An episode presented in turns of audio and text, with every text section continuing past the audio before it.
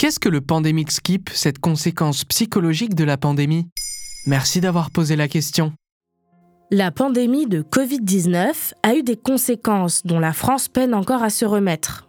L'économie, l'éducation, la santé, tous ces secteurs ont été gravement touchés par le virus et les confinements qu'il a engendrés. Mais d'un point de vue plus individuel, c'est surtout notre santé mentale qui a été mise à rude épreuve et qui, pour beaucoup, continue de générer une inquiétude quotidienne. D'après Santé publique France, les passages aux urgences pour troubles de l'humeur, idées et gestes suicidaires auraient fortement augmenté en 2021 puis 2022 pour rester depuis à un niveau élevé. À travers ce mal-être, on décèle chez certains un sentiment nouveau, appelé pandemic skip sur les réseaux sociaux. Qu'est-ce que ça veut dire? On pourrait traduire cette expression par saut temporel pandémique. Elle traduit ce sentiment de ne pas avoir grandi ou vieilli depuis 2020 car on n'a pas pu profiter de ces années-là comme prévu. Résultat, les personnes qui se sentent comme ça ont l'impression d'avoir dormi pendant trois ans et de s'être réveillées plus âgées dans les faits, mais pas mentalement.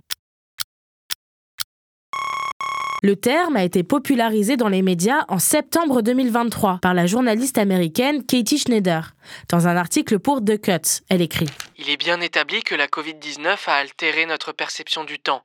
Des études montrent que les expériences stressantes ont tendance à rendre flou le passage du temps, surtout lorsque l'on est confiné à son domicile pendant des mois. Ça passait vite, ça passait lentement, et maintenant c'est même difficile de s'en souvenir. Sur TikTok, le hashtag PandemicSkip est populaire depuis 2022.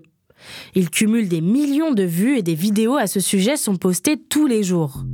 On trouve des conseils pour s'en défaire, des témoignages et même des explications du phénomène données par des professionnels de la santé mentale. Et qui sont les plus touchés? La plupart des gens qui en souffrent sont jeunes, entre 20 et 30 ans, des âges souvent charnières. Certains ont l'impression d'être en retard ou d'avoir raté des expériences formatrices, comme la dernière année de lycée, l'emménagement avec un conjoint. Nova Coban, psychologue interviewée par le New York Post, détaille. Cela peut conduire les gens à vouloir revenir en arrière pour vivre les expériences associées à leur étape de vie sans jugement. Ce sentiment est donc aussi régi par les attentes sociétales en termes de vie professionnelle et personnelle. Dans son article, Katie Schneider dit d'ailleurs que ces questionnements et ce sentiment d'être en retard dans la vie existaient bien avant la pandémie. Ce qui est différent, c'est l'élément de solitude, de ne pas avoir pu regarder les gens autour de nous grandir et changer, et donc réaliser que nous changions aussi. Nova Coban explique qu'il est important de connecter avec ses pairs dans cette période un peu confuse. Nos vies ont été sur pause, donc nous ressentons collectivement le besoin de recalibrer et de réaligner. Cela signifie que vos pairs sont très susceptibles d'être dans le même état que vous, et de cette manière, vous n'êtes en retard sur rien. Voilà ce qu'est le pandemic skip.